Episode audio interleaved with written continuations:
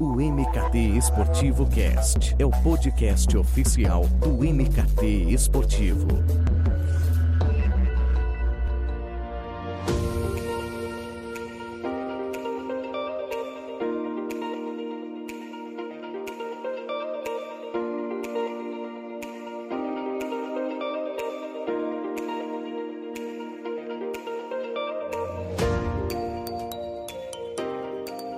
MKT Esportivo Cast está no ar em sua primeira edição de 2021. Desde já, um ano espetacular para você que me ouve, de muitas realizações, sucesso, saúde, acima de tudo, e a nossa torcida para que fiquemos juntos ao longo de mais uma temporada do podcast que já começa em grande estilo. Um tema que eu acho que é de absoluta importância trazer à tona, ciente que muitos clubes estão iniciando novas gestões em 2021, muitas promessas de profissionalização, mudanças de profissionais, ou seja, muito trabalho pela frente. E se vamos falar de CEOs em clubes de futebol, creio que seja importante que você saiba que um CEO, dentro de um escopo bem grande de funções, claro, ele participa e tem responsabilidade sobre todas as áreas de uma organização, sendo um verdadeiro avalista máximo dos resultados e com um olhar 100% estratégico para todos os cenários possíveis. Mas, pensando em futebol brasileiro, vemos mais os vice-presidentes ou até mesmo os presidentes atuando nesse sentido. Eu não sou muito fã é, de colocar essa titulação nesses dirigentes, pois dá a impressão que eles que são né, esses verdadeiros executivos do futebol. Eu vou explorar a fundo o meu convidado, mas eu sinto que os clubes brasileiros parece que descobriram que falar sobre CEO na estrutura organizacional transmite ali uma imagem moderna para o mercado, e quando eu falo mercado engloba torcida, mídia, marcas, é, em sinergia com o trabalho que é feito lá fora, porém, parece que eles desconhecem até mesmo conceitualmente o papel real desses executivos e não utilizam a nomenclatura do cargo e o próprio cargo de maneira correta. Então, é neste cenário de promessas, de incertezas, que eu recebo com muita propriedade no assunto Alexandre Rangel. Ele é sócio de consultoria para o setor de esportes e entretenimento da UI. Alexandre, seja muito bem-vindo. Obrigado, Eduardo. Obrigado pelo convite. Prazer estar aqui com vocês. Alexandre, acho que enquanto em outros mercados os clubes conseguem né, se planejar pelo menos 5, 10, 15 anos, o futebol brasileiro vive ciclo de 3, 4 anos, e aí tem uma nova eleição, que o presidente pode até ser reeleito. E não é uma crítica, né? Até porque sempre foi assim, mas no fundo, é, no mundo, né? E quando eu digo no mundo, são todos os setores da sociedade, eles evoluem e acho que a gente tem que adequar e absorver os bons modelos. Mas pensando em futebol, em um trabalho de longo prazo, é, é de fato um tempo é curto. E no estudo da UI, que foi divulgado em novembro do ano passado, ele mostrou que no Brasil 92% dos clubes é, da primeira e da segunda divisões do Campeonato Nacional são associações sem fins lucrativos, com o Red Bull, Cuiabá e o Botafogo sendo o clube empresa. Então, assim, na sua opinião, se o atual modelo de gestão praticado no futebol brasileiro ele abre espaço para que os clubes tenham ali um cargo de CEO, porque assim, pelo menos no nome eu já vi o Grêmio, Bahia, Botafogo, agora o Vasco, mas e na prática? Então, Eduardo, é uma pergunta extremamente interessante, né? Porque você faz muita confusão entre você ter a, a uma estrutura é, profissional é, com a situação de você ter um clube empresa ou um clube associativo. Tá? Essas coisas elas têm uma interferência mútua. Tá? A nossa crença é que sim, uma entidade empresarial tradicional, seja ela uma SA, uma limitada, ela sim favorece a você perenizar modelos profissionais, uma visão de mais longo prazo, mas você ter ou não uma gestão profissional e ter figuras do mercado tá? executivos experientes, é, é, remunerados, é, incentivados por metas, seja eles com o nome de CEO, CFO, CMO ou diretor geral, diretor de marketing, qualquer, qualquer terminologia que se dê, né? as terminologias variam um pouco, mas no fundo representam executivos de primeira linha empresariais, a gente entende que essas estruturas elas podem sim é, coexistir com clubes é, associativos. Tá? A decisão de você operar o seu negócio de forma profissional, ela independe, é, assim, até um certo ponto, da sua estruturação societária. Tá? É óbvio, como você falou, que estruturas societárias, empresariais, onde você tem a figura de dono ou acionistas e que tem uma visão de mais médio e longo prazo, elas favorecem que você tenha um planos, planejamentos de longo prazo e que você tenha uma continuidade de gestão, mesmo que você eventualmente troque os executivos, né? Mas um planejamento estratégico, uma continuidade de gestão que vai favorecer no longo prazo a que essa empresa tenha uma performance maior. É óbvio também que existem, como tudo na vida, vários contra-exemplos de empresas, sejam elas SAs, limitadas, que não, não fizeram boa gestão do seu negócio, isso em qualquer segmento, inclusive no, no futebol, e que não tiveram uma performance adequada. Mas, assim, é, respondendo a sua pergunta, é possível, mas desde que esse interesse seja um interesse genuíno de você aplicar um processo amplo de profissionalização do clube. Se isso simplesmente for para uma função de marketing ou criar uma, uma imagem positiva, como você colocou, em relação à torcida, ou outros stakeholders de mercado. É, o mercado hoje é muito inteligente, as pessoas são inteligentes, têm um acesso à informação muito grande. Rapidamente elas conseguem distinguir aquilo que é simplesmente vapor, né? que é simplesmente é uma ação de mídia, daquilo que tem substância, que tem continuidade de gestão, que realmente tem um viés profissional. É porque o que eu vejo hoje, Rangel, é, são pessoas nomeadas politicamente, né, e não por meio ali de um processo técnico, e que influenciam no dia a dia do clube, sem muitas vezes participar dessa, dessa rotina, né, de uma tomada de decisão muito mais embasada ali na realidade que o clube atravessa, pois muitas vezes eles podem até ter uma outra atividade fora do futebol, que ali eles têm sim um salário uma, e uma remuneração. Então, nisso eu vejo que tem uma lacuna que deveria ser preenchida, né? Ter um profissional, ou mais de um profissional, ou um departamento que seja, que vivesse o clube ali 24 horas por dia e tivesse esse, esse cargo, essa função mais gerencial, mais estratégica. Você acha que é nesse caminho? Ou você acredita também que não seja um problema de dedicação e disponibilidade e talvez até de mão de obra qualificada para esse posto? Eu vejo, Eduardo, que a gente está num processo de evolução, tá? E assim, um pouco da minha experiência, eu, a gente começou a se engajar mais fortemente no futebol em 2013, tá? Então, em 2013, é, salvo pouquíssimos exemplos, você comentou o Grêmio, o Grêmio naquela época já existia a figura, claramente, uma figura bem estabelecida com a figura de um CEO, né? A maioria dos clubes ainda trabalhavam com a estrutura de vice-presidentes, né? Ou equivalentes, né? É, associados da, da estrutura, dizer, de clube social com dedicação parcial, não remunerados, ocupando funções, vamos dizer, executivas, né? Tomando decisões, cada um dentro da sua caixinha do clube, né? E uma, uma linha de, de profissionais a nível gerencial, gerência média, gerência baixa, né, subordinados hierarquicamente a esses VPs. Tá? É uma estrutura que ainda existe muito no Brasil. Tá? Mas vamos, vamos deixar isso. Não é que isso evolu mudou completamente. Mas naquela época isso era tônico. Então, realmente, você, tá, você incorria em várias situações é, que hoje em dia se entende pela, pelas técnicas modernas de gestão né, que não são adequadas. É, vamos lembrar também que os clubes passaram por um processo muito grande de, de, de crescimento de receitas e despesas ao longo desses últimos 20 anos. Se a gente olhar há 20 anos atrás, um clube de futebol que faturasse 100 milhões, 80 milhões, era muito raro. É, pouquíssimos, talvez um ou dois tivessem um faturamento parecido com isso, mesmo a, atualizando monetariamente a valores de hoje. Hoje a gente está falando de clubes que faturam 900 milhões, 600 milhões, 700 milhões, receita e despesa vamos colocar dessa forma.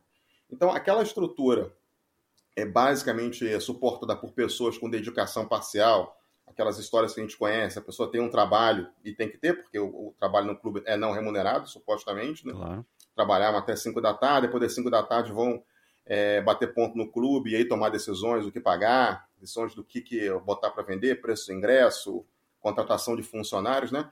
Isso, vamos dizer assim, entre aspas, funcionava, né? Mesmo que precariamente, num ambiente onde a gente trabalhava num cenário de clubes que eram realmente semi-amadores. Se a gente pensar o futebol brasileiro até a década de 80 e 90, era um futebol semi-amador onde basicamente as receitas que vinham para um clube eram receitas de bilheteria, patrocínio era quase inexistente, é, receitas de TV, uma coisa que começou ao fim dos anos 80, basicamente para os clubes, transferências de jogadores eram pequenas, então a receita dos clubes era muito limitada e as despesas também eram pequenas. Então, eu, a gente brinca que era quase uma operação de condomínio, né? Um pouquinho maior, né? Hoje em dia não, hoje em dia está falando de atividades empresariais sofisticadas, complexas, que têm processos de gestão, inclusive obrigações de, de governança e compliance junto à CBF, FIFA, Comebol, extremamente sofisticadas. Então, esse modelo é um modelo que, que goste ou não, a maioria dos dirigentes já percebeu que ele não funciona. Aqueles poucos que acham que conseguem gerar isso de forma é, voluntarística, né, vamos dizer assim, do trabalho voluntário, rapidamente vão ser escanteados pela própria, é, assim, a própria dinâmica do mercado. Então, o que a gente vê hoje, já há algum tempo, é de forma ainda híbrida, né? É, cada vez mais você substituir ou acrescentar aquela gerência média, cargos de diretor, né, que é o equivalente de diretoria, né, é, de profissionais de mercado ou profissionais formados no clube, né, mas que ainda muitas vezes ainda se reporta a um, um vice-presidente. A estrutura, em, na maioria dos clubes híbridos, né, ela ainda não se tornou absolutamente profissional. Existe ainda uma, uma certa ascensão, uma, uma ascendência né, de liderança técnica entre esse grupo, vamos dizer assim, associativo, com o nível de diretoria profissional, remunerada, incentivada por metas. Existem outros casos, não são muitos, né, de clubes que já deram um passo um pouco mais à frente, tá? onde você realmente, esse, essas vice-presidências ou deixaram de existir ou foram bastante é, assim, desidratadas, né? E aí o, dizer, o grupo associativo funciona muito mais como um conselho de administração, que é uma figura dizer, mais clássica do mundo corporativo, traçando metas, interferindo de forma mais pontual na gestão executiva, e esses grupos, né, o CIO, o CFO, o CMO, o, é, diretor de recursos humanos, etc., tem um nível de liberdade maior na operação do dia a dia. Esses são poucos casos ainda. A gente vê que os clubes maiores estão no modelo híbrido, é, a gente acredita que, apesar das dificuldades culturais que a gente tem aqui no Brasil, de entender que os clubes de futebol, até pelo nosso histórico, ocupam uma função social ou têm alguma outra participação dentro da nossa sociedade que não é uma atividade puramente empresarial e por isso merecem ser geridos de forma, vamos dizer, associativa, né? que é uma, uma estrutura muito mais ligada a um, a um mundo mais de, do terceiro setor, né? não ao mundo empresarial, né? voltado ao lucro, voltado à performance, né? mas isso gradativamente, os exemplos bons, mesmo que híbridos, acho que eles vão empurrando o mercado, vão empurrando os clubes para entender que realmente a complexidade do negócio que a gente tem hoje no futebol, ela exige dedicação exclusiva, ela exige incentivo, incentivo por metas, ela exige até um certo distanciamento entre a figura do, desse conselheiro de administração, desse vice-presidente do executivo, até porque ele possa cobrar que ele possa responsabilizar o executivo por metas. Imagina, por exemplo, se eu sou um vice-presidente que tomo decisões executivas, depois eu tenho que fiscalizar minhas próprias decisões, no papel meu de conselheiro de administração, né? É um conflito de interesse, isso aí não funciona. Então, e até esse ponto de governança corporativa, esse distanciamento é, entre aquilo que é estratégico e aquilo que é operacional, ele é muito salutar. Então, eu acho que é um processo, eu acho que a gente andou tá, de forma desigual. Alguns clubes grandes que têm tido melhor desempenho nos últimos anos têm, cada um por um seu caminho caminhado nesse modelo híbrido. Alguns poucos eu acho já deram passos mais, mais, mais consistentes, né? mas eu vejo que daqui a talvez 5, 7 anos, acho que os modelos é, empresariais tradicionais, com a figura realmente de um nível executivo é, remunerado, incentivado, sendo gerido por um grupo associativo muito mais uma função de conselho de administração, isso deve se tornar, pelo menos nos grandes clubes de Série A, tônica no mercado. Esse é o caminho que eu tenho visto. Sensacional. Até a sua resposta me deu alguns insights que eu vou, vou soltar ao longo do, no, do nosso papo. Até um deles, já pegando um gancho que você falou, é que eu acho muito curioso quando eu ouço, e às vezes também quando eu leio, é ah, aquele profissional é remunerado, é, aquele profissional é remunerado, o cargo dele é diretor executivo, é CEO, é CFO, enfim, tem um salário, como se isso fosse sinônimo de profissionalização, né? O que muitas vezes não é. Você nota também que tem essa confusão de conceito também dentro do futebol. Ah, se tem salário é porque é profissional, porque age como uma empresa. Você vê também algum ruído nesse sentido? Sim, porque na verdade até a própria legislação atual você permite que, que cargos estatutários, né, sociais, uhum. eles sejam hoje dentro do clube de futebol remunerados, né? Existe a, a lei hoje permite isso, né? Então é, é o que eu falo sempre: ser um clube empresa não é sinônimo de profissionalismo, ser remunerado não é sinônimo de ser profissional, né? Ou vice-versa, né? É claro que existem arranjos que são mais visual. Então, por exemplo, você espera que uma pessoa que, que seja remunerada, que tenha dedicação exclusiva, que, que tenha um, uma jornada a cumprir no seu trabalho, que tenha metas, que tenha é, objetivos, que tenha indicadores de desempenho e que seja cobrado por isso. Isso aí é, é o que a gente vive no mundo corporativo e isso é o padrão. Da mesma forma que você espera que uma pessoa que trabalha de forma voluntária, sem dedicação exclusiva, sem remuneração, não vai se dedicar, aliás, não, nem deveria se dedicar de forma exclusiva a tocar uma organização empresarial, até porque você é aquela pessoa não remunerada e, bom, da onde que ela tira o sustento da sua vida, né? Então, é, é até questões de compliance governança complexo, né? Mas, de novo, essas coisas, elas não são per se é, excludentes. Você pode Sim. elencar é, vários, vários cenários, né, várias situações onde você tem é, dirigentes associativos extremamente é, alinhados com visões empresariais, como você pode olhar é, empresários do setor, seja do, do esporte, do entretenimento ou de outros setores, que é, têm práticas é, administrativas absolutamente não profissionais, não éticas, né? Essas coisas não, não são excludentes, né? Mas, assim, facilita, né? Por que, que a gente até, olhando o, o por que, que as empresas em qualquer setor, elas, digamos assim, se estruturaram desta forma, né? com executivos profissionais remunerados por metas, etc. Porque esse arranjo, do ponto de vista empresarial, ao longo da história da evolução do capitalismo, né, que é o regime que a gente vive dentro do futebol, é, se mostrou mais interessante, como outros arranjos é, se mostraram mais interessantes para o terceiro setor, onde aí o voluntariado, onde o ações colegiadas elas têm uma preponderância maior para aquele tipo de, de atividade que tem um, um, foco, um foco, um fim muito mais específico, né? Então, assim, é o que a gente fala, assim, naturalmente, é, à medida que o, que o esporte, né, e o futebol brasileiro vai, tornando uma, vai se tornando mais economicamente relevante, né, você acaba sendo meio que, que é, forçado a adequar práticas empresariais para o seu negócio, porque simplesmente você não, adequa, não, não é, utilizar essas práticas, a própria performance, seja esportiva, seja econômica, ela vai ser comprometida. Né? Então, é, a gente vê um pouco esse crescimento econômico do entretenimento esportivo no mundo, né? que também acontece no Brasil, como um grande catalisador para o futebol e o esporte, não só no Brasil, se a gente olhar lá para fora, talvez alguns anos à, à frente da gente, né? cada vez mais tem adotado práticas profissionais. Né? Ô, Rangel, e onde buscar esses profissionais que eles possam atuar nessas posições de futebol. Eu pergunto pelo seguinte, pensando, vamos colocar no mercado corporativo aí das grandes empresas, essas posições elas existem há muitos anos, já cai no lugar comum, fala sobre a necessidade, sobre a importância.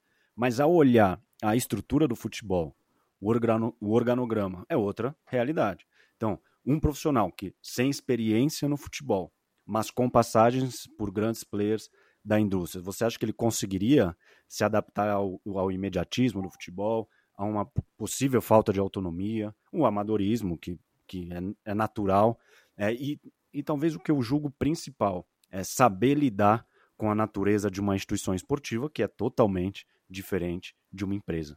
Então, Eduardo, é interessante sua pergunta. E aí acho que a gente tem que. Tem, ela tem várias possíveis respostas de acordo com o momento de cada entidade. Então, deixa eu tentar responder você, assim, num caso, vamos dizer assim, ideal. Ou seja, um clube, e isso existe, tá? Clubes que têm vontade, já tem uma, tem uma cultura de terem práticas empresariais, vamos dizer, consolidadas. Independente, se em algum momento ou outro, dentro do departamento de futebol, dentro do negócio de futebol em si, você tem ainda algumas turbulências, né? Mas, assim, existem clubes onde, vamos dizer assim, a retaguarda, né, o back-office, como a gente fala no mundo corporativo, né, as funções corporativas, hoje em dia, operam de maneira, vamos dizer, bastante próxima àquilo que uma empresa normal ela trabalha. Departamento de finanças, departamento de recursos humanos, departamento de contabilidade, é, departamento de tecnologia. Os clubes de futebol, sejam como gerência, sejam, falando de clube Série A, claro, sejam como gerência, sejam como diretorias, a maioria dele tem essas funções, tá? E são funções que guardam, sim, uma semanalidade bastante razoável com o mundo corporativo. Óbvio que um diretor de TI, quando vem para o futebol, vai ter, que, vai ter que ter algum mergulho, algum um entendimento sobre aquele, aquele negócio. Como um diretor de TI que sai de uma empresa do setor é, automobilístico, se for para o setor de serviço, também tem a sua adaptação de indústrias, questões próprias e específicas. Né? A mesma coisa vale para recursos humanos, finanças.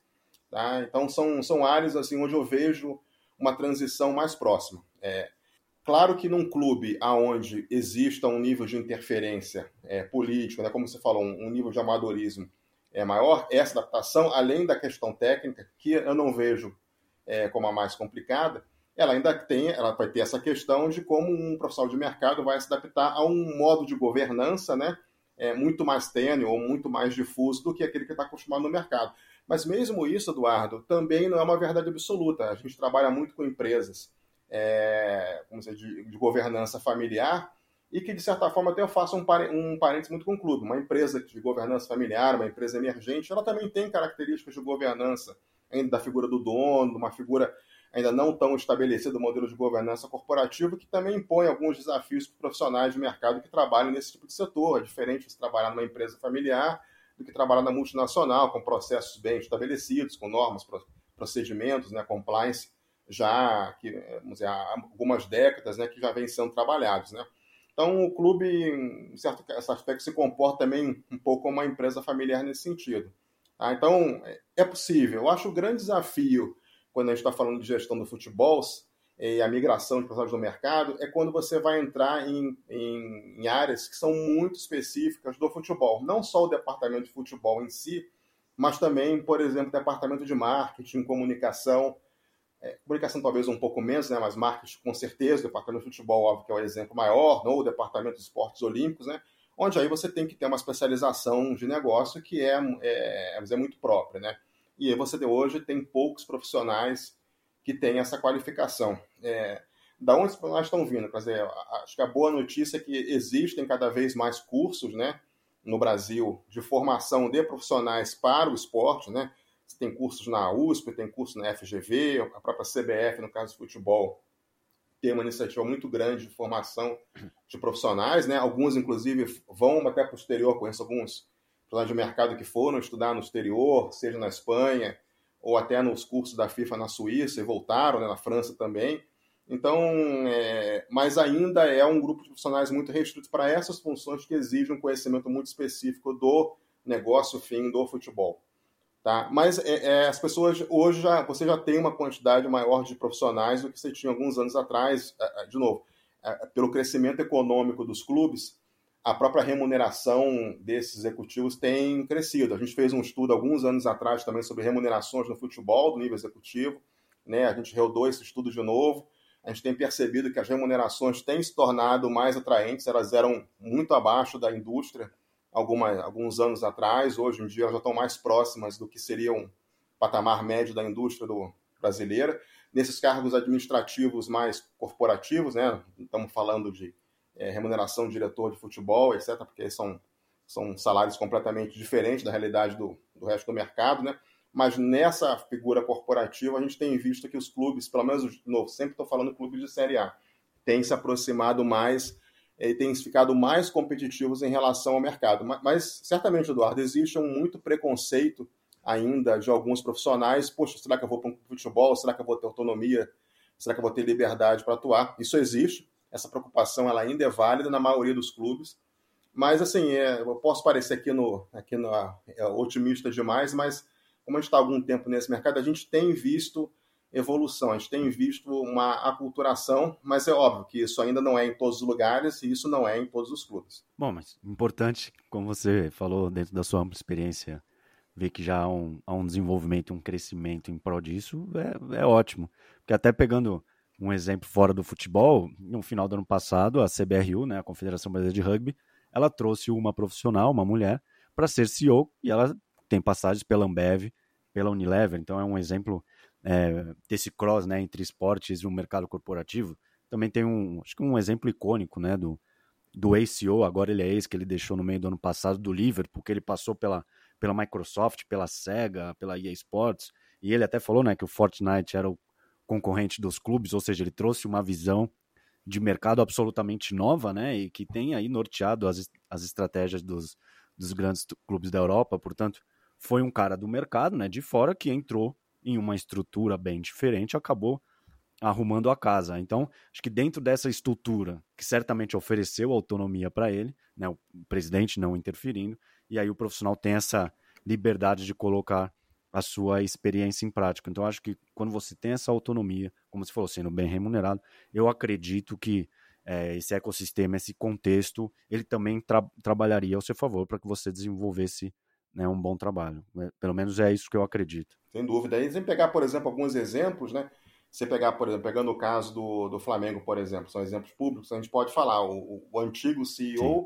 ele veio da, do, do grupo da, das lojas americanas, né? É, o atual veio da indústria de petróleo, no Grêmio também o CEO veio do mercado financeiro. Então, exi é, são, existem bastantes, assim, acho que até pela é, pouco tempo que, esse, que essa função ela existe dentro do mercado é, corporativo do futebol, a maioria dos profissionais que ocupam as funções de CFO e de CEO, elas hoje são supridas por profissionais que vêm de alguma outra indústria, tá? Alguns vêm da indústria do entretenimento, mas você tem carros aí, como os que eu falei, que vêm de indústrias completamente diferentes e vêm para o futebol é, dentro do nível de maturidade que o futebol tem, né? E aí você precisa também ter uma capacidade do profissional de entender a, a realidade e, e principalmente acho que a principal mudança é, que eu vejo, sinceramente, quando você ocupa uma função executiva no futebol é o seu nível pessoal de exposição pública, né? Essa acho que é a grande diferença, é, mais do que a própria questão política de quando você ocupa um cargo no futebol, né? O seu nível de exposição pessoal em relação ao mundo, né? Ele amplifica muito, né? E com consequências positivas, mas muitas vezes negativas, né? Então, se a pessoa sabe lidar com esse tipo de cenário, é, eu vejo como bastante provável, né, que ela vai ter sucesso no futebol, porque de novo é um mercado onde ainda o futebol brasileiro ele carece muito de boas práticas de gestão e muitas delas são práticas, vamos dizer, simples, básicas, são práticas que não são sofisticadas. Então, estamos falando de coisas como uma gestão orçamentária, gestão de custos e receitas, é, um bom processo de contratação, retenção de talentos, coisas que executivos de mercado estão, assim, bastante acostumados a fazer, às vezes em níveis até mais sofisticados. E quando você aplica essas técnicas, mesmo ainda hoje nos clubes de futebol no Brasil, os clubes de primeira linha, você consegue gerar resultados muito bons, muito rápidos, né? Ponto administrativo. Então, quando a gente fala em futebol, né, o resultado de em campo, ainda estamos falando de outras questões extremamente mais complexas, né? Mas como a maioria, e esse é um ponto interessante, a maioria desses CEOs, eles têm uma, uma característica hoje no Brasil muito mais de gestão do fora-campo, né? Deixando o departamento de futebol cuidar do, do, do intracampo, né?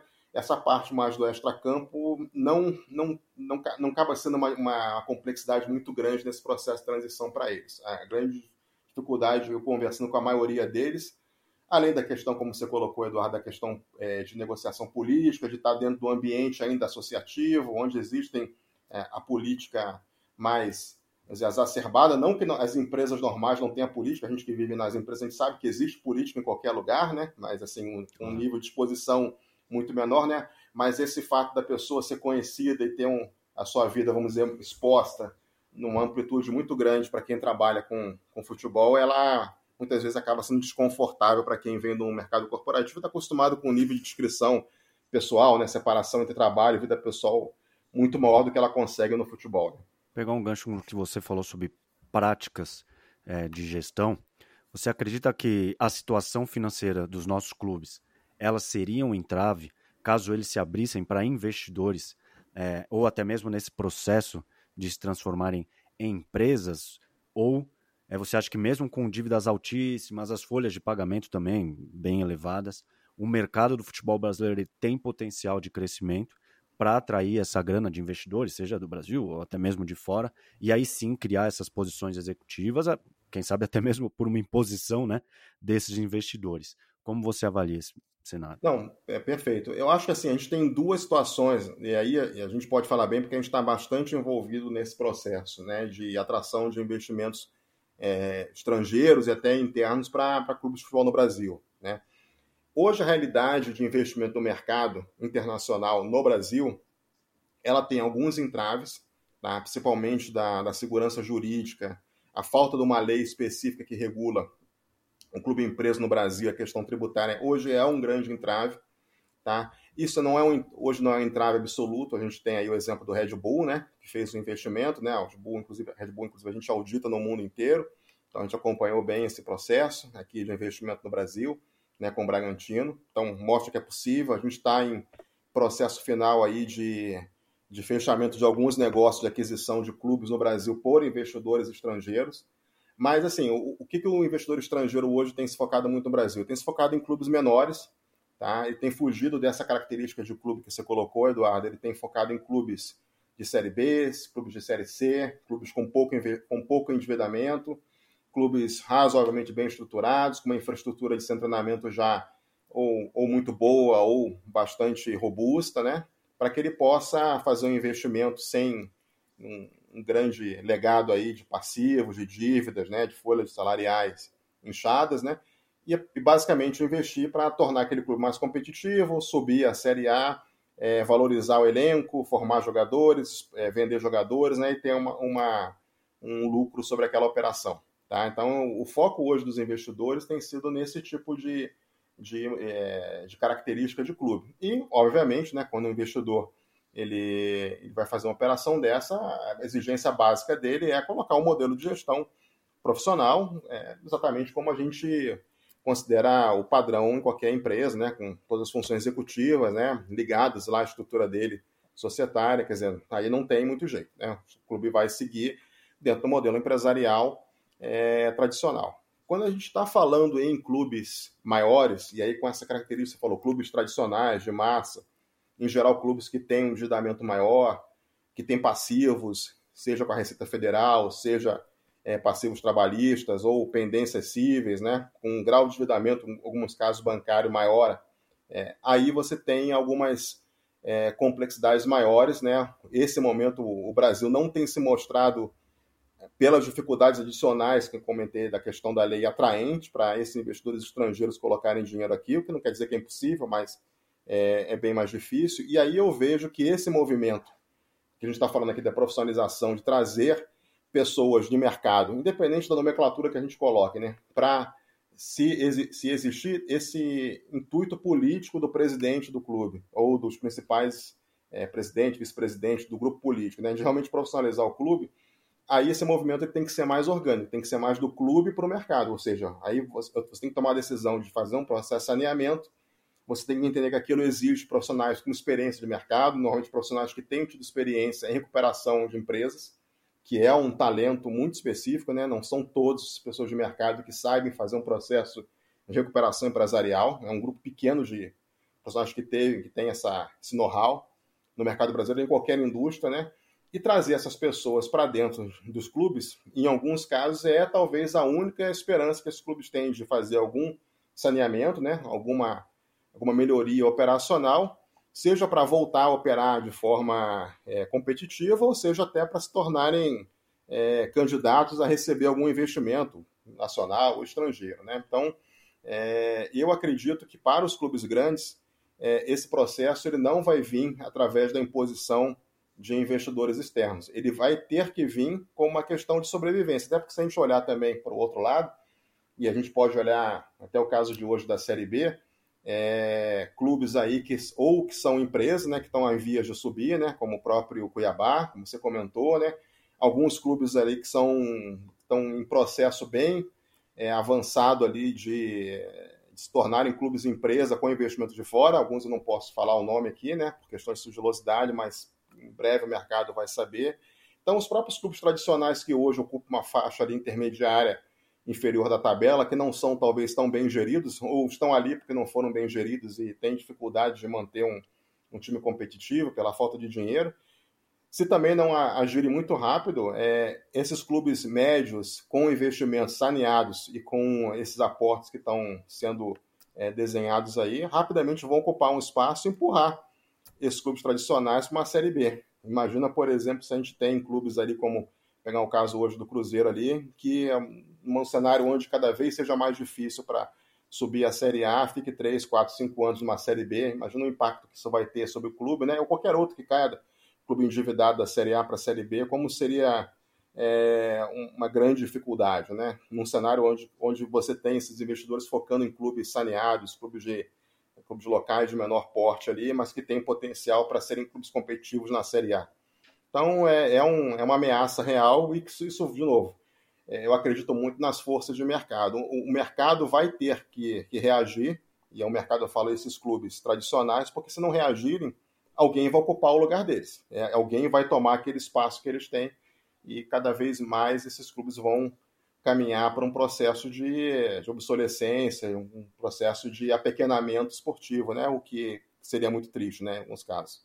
Você citou que o investimento aqui no, no, no, Brasil acaba fugindo desses clubes de massa mais tradicionais e acaba indo nas divisões inferiores do nosso futebol. E é engraçado que na Europa, até pegando os dados do, do estudo de vocês, na primeira divisão é, das cinco principais ligas, ali estamos falando de Inglaterra, Alemanha, França, Itália Espanha, 92% dos clubes são empresas, né? Então, assim, se eu perguntei sobre dívidas é, dos brasileiros, se seriam um entrave, na Europa, o próprio cenário regulatório ele acaba propiciando ali um cenário mais profissional?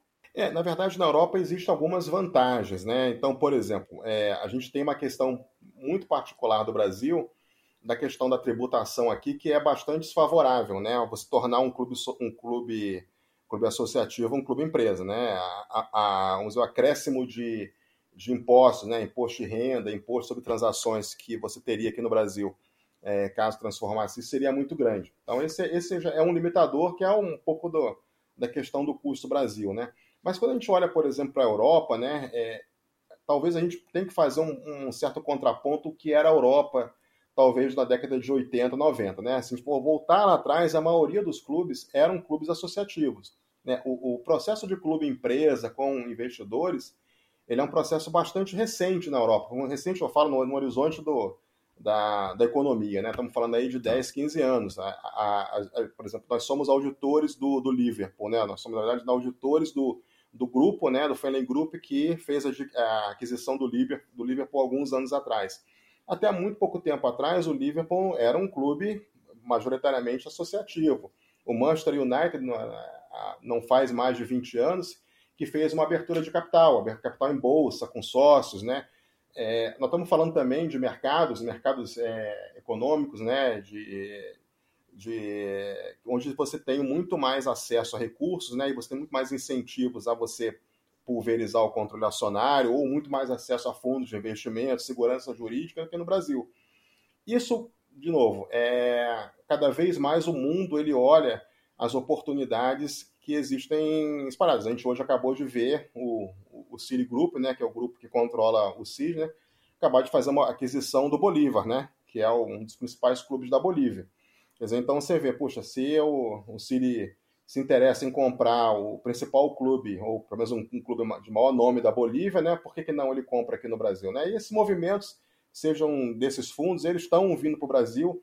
Mas, de novo, a grande dificuldade aqui, é, e aí você, a gente tem que sempre pensar sobre os olhos do investidor. Né? O investidor, ele, o que, que ele olha? Ele quer rentabilidade para o investimento dele, então ele quer que o clube seja lucrativo, e, a maior, e qual é a melhor forma do clube ser lucrativo? É claro, o clube ter bom desempenho esportivo e ele gerar receitas extraordinárias por venda de jogadores. Na hora que ele olha um clube brasileiro mais tradicional, é, ele faz a seguinte avaliação: bom, o clube é altamente endividado, então eu vou ter que injetar um dinheiro significativo para gerar liquidez no clube. Puxa, com esse dinheiro aqui para gerar liquidez, eu poderia comprar um outro clube, talvez sem menos pressão de torcida, tal, com talvez uma, uma infraestrutura melhor e conseguir um resultado esportivo que vai valorizar meu elenco, que vai melhorar minhas visões de base e que vai me gerar mais lucro muito mais rápido que eu comprar um clube altamente endividado. Então, o, o capital ele acaba primeiro, como tudo, entrando na, na, naquelas áreas onde ele entende que tenha um retorno mais rápido, maior e mais fácil. Mas, assim, a mais a longo prazo, Eduardo, eu até acredito que alguns clubes brasileiros é, maiores vão acabar em modelos diferentes acabar buscando parceiros, buscando investidores, buscando outras alternativas de, de se financiar.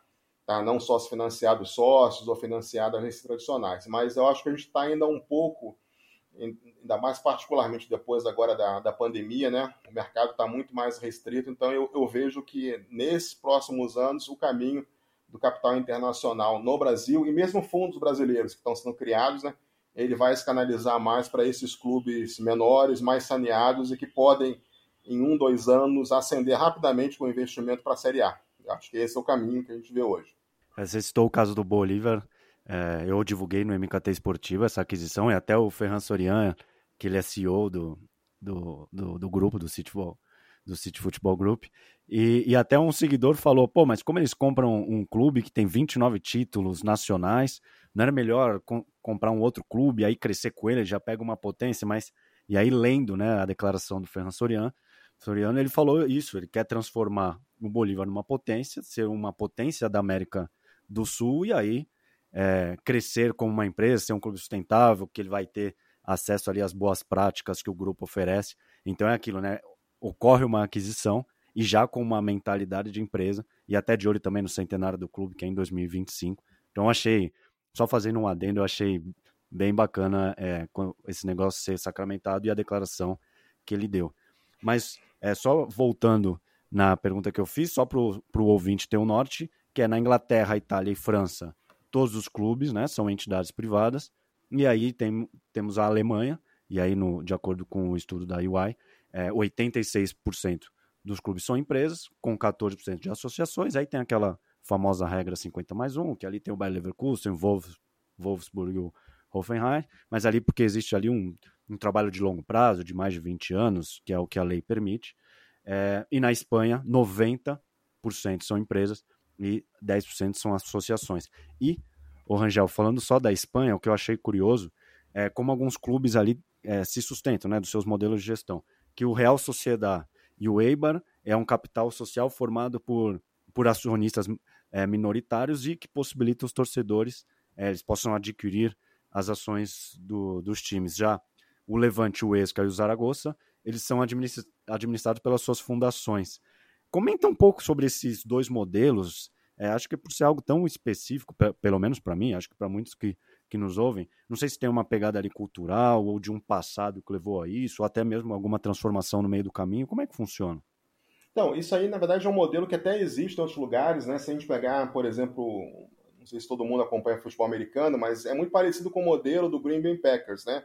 Onde você tá. tem um, um. Isso é uma coisa que a gente estuda é, e faz muito sentido para alguns clubes no Brasil, principalmente clubes do, do sul do Brasil, alguns clubes na, da região centro-oeste, onde você tem uma, uma, um, um, clube que é bastante ligado a uma comunidade, né, a uma, uma cidade ou a uma região dentro daquele estado, né, é, que tem uma capacidade econômica interessante, onde você pode até pulverizar o controle acionário desse clube né, dentro da sua torcida. Então a torcida ela acaba sendo cotista, né, ela acaba sendo uma acionista do, do clube, né, colocando o capital e, para um processo colegiado, né, um processo de acionistas tradicional, ela faz a gestão do, do clube. Né? É, então, assim, é um modelo que, que existe em outras em outros é, esportes também, deu o exemplo do Green Bay, mas também existem modelos desses também dentro do beisebol, na, nas divisões menores, né? É, que, são, que são bastante interessantes e eu acho, eu pessoalmente acho que eles se aplicam muito bem a alguns clubes no Brasil, seja uma pulverização completa ou, ou 50 menos 1, né, para você também ter mais o engajamento da sociedade. É uma outra forma também de se capitalizar os clubes e uma outra forma de você conseguir recursos e também melhorar a governança, né? Quando você consegue pulverizar melhor é, o capital, né? Você acaba sendo obrigado até a seguir regras de governança, transparência muito mais rigorosas do que se você tem um, um clube fechado dentro de um número limitado aí de sócios, né? Dentro do modelo associativo, né? E também as fundações, também é um outro modelo, esse modelo também é, é, comum na Europa, também muito comum nos Estados Unidos, né? Nos Estados Unidos isso acaba vindo também muito da, da figura do endowment, né? Que são fundos que são colocados é, por grandes torcedores, né? Que, são, que, é, que acabam dedicando uma parte da fortuna deles a apoiar ou instituições filantrópicas ou instituições esportivas, né? Onde através de uma fundação ela tem um controle, né? Parcial ou total da gestão daquele clube. E isso permite também que você tenha é, outros investidores, então a fundação ela, ela não precisa ser, ser exclusiva, né? E você acaba também tendo outros, outros donos, né? Seja pode ser um pedaço do clube social, seja outros investidores institucionais manter o controle do clube. O, interessante também, em muitos casos, no, no caso da, da fundação, é que, em geral, você coloca na fundação um conceito parecido com o mercado que a gente chama de golden share, ou seja, uma ação dourada que na verdade é um poder, né, mais do que uma ação, é um poder de veto né, da, da fundação sobre alguns temas que são muito sensíveis à, à identidade cultural, à, aos valores do clube. Então, a, aquela fundação não permite, mesmo que ela seja minoritária, que um clube mude de cidade ou que mude a cor da camisa, ou os logos, o símbolo, ou não deixe que o endividamento seja acima de tantos por cento. E isso é até um modelo que a gente vem explorando aqui no Brasil para alguns clubes, né? Onde você teria ou uma fundação, né? Ou até mesmo o que seria é, hoje a figura do clube social, tendo aí um, um, um, certo poder, né? Um certo poder de veto a algumas decisões, é, caso o futebol acabe indo para a mão de investidores, né? Então, mesmo que o o clube social ou a fundação que representa ele é, acabe é, sendo minoritária, né? Aquela estrutura ainda teria uma, uma ação dourada, uma golden share que pudesse vetar algumas decisões estratégicas, né? Tem que ser feito com cuidado, que também se for uma coisa muito extensa também não, não gera atratividade para o investidor, que não vai ter liberdade para operar, né? Do jeito que ele quer, mas que dá algumas salvaguardas para que o clube não seja também é, utilizado de forma indevida ou uma forma diferente daquilo que os sócios fundadores queriam, né? Já no modelo é, pulverizado pela sociedade, né?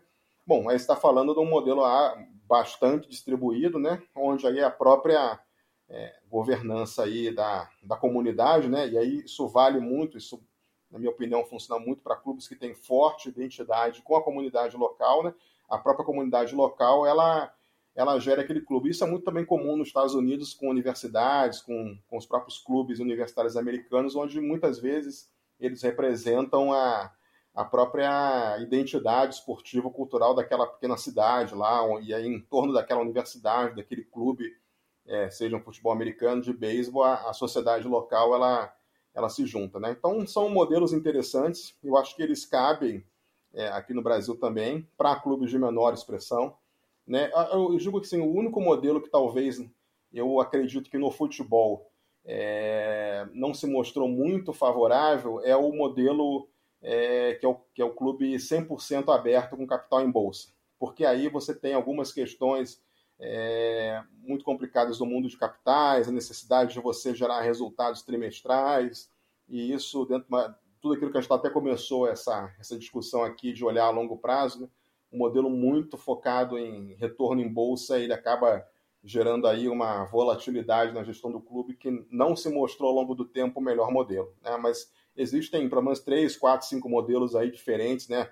O modelo alemão, como você citou, é um modelo, o modelo americano de, do, dos grandes clubes é, profissionais das ligas é outro, tem o modelo SA, bom, aí tem, tem várias características, inclusive o próprio modelo associativo, se a gente pensar como você falou, existem exceções na Europa de clubes muito bem sucedidos que são associações. Real Madrid, Barcelona são alguns desses exemplos, mas, como eu falei, né, são, o fato de serem clubes associativos é, não quer dizer que são clubes amadores. São clubes extremamente profissionais é, que operam realmente numa governança dentro daquela modelo associativo que você não consegue distinguir aquele clube de uma empresa tradicional. Mas isso foi uma evolução de de anos e anos de gestão dentro daquele modelo associativo. Putz, perfeito. Era esse ponto que eu queria é, perguntar para você, justamente isso, que na, na, na Espanha, como a gente está falando da Espanha, a gente tem um Real Madrid-Barcelona que parece que tem esse, até você citou algumas vezes no nosso papo, é, esse híbrido, né?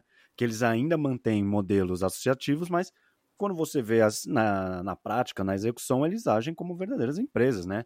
É, de trabalhar um branding, tem um reconhecimento, um alcance global, lutam ali por novos mercados, tem, enfim, departamentos com diversos profissionais. É, e eu até pensei, pô, será que não guardar as devidas proporções, né, pelo amor de Deus, um modelo pro futebol brasileiro, como você falou, é um trabalho de muitos anos isso, com certeza, mas que possa, é, que mantenha aí esse modelo associativo, mas que não deixe de pensar e atuar como uma empresa. Então, é, é, seria esse modelo híbrido que você citou? O Real Madrid e o Barça se encaixariam nele? Sim, seriam, né? É, estamos falando do modelo híbrido mais extremo, né? E aí, assim, tá, tá. mesmo entre os dois seriam teriam diferenças, né? Assim, um, um, modelo do Real Madrid, eu diria que é um modelo assim que e a gente conhece muito bem, nós somos auditores do Real Madrid, né? E assim, se você chega lá e ter qualquer discussão, reunião, qualquer análise sobre os processos, você você demora um tempo, se não soubesse que é uma associação, você ia achar que é uma empresa, porque ele tem todos os processos, todos os comitês, Sim. toda a, a, a, governança de uma empresa. A única diferença, em vez de você chamar o sócio do clube de, de, de sócio, em vez de chamar de acionista, você chama de sócio. Tá? Mas no resto ali, você tem um clube empresa, né? E que também há muito tempo ele é, é dizer, capitaneado ali por uma personalidade muito forte, né? O Florentino Pérez, né? Que, que mantém o clube assim dentro dessa visão já há algumas décadas, né? Se a gente guardar também muito grosseiramente um contraponto, a gente poderia até fazer uma, uma correlação aqui no Brasil com o Atlético Paranaense.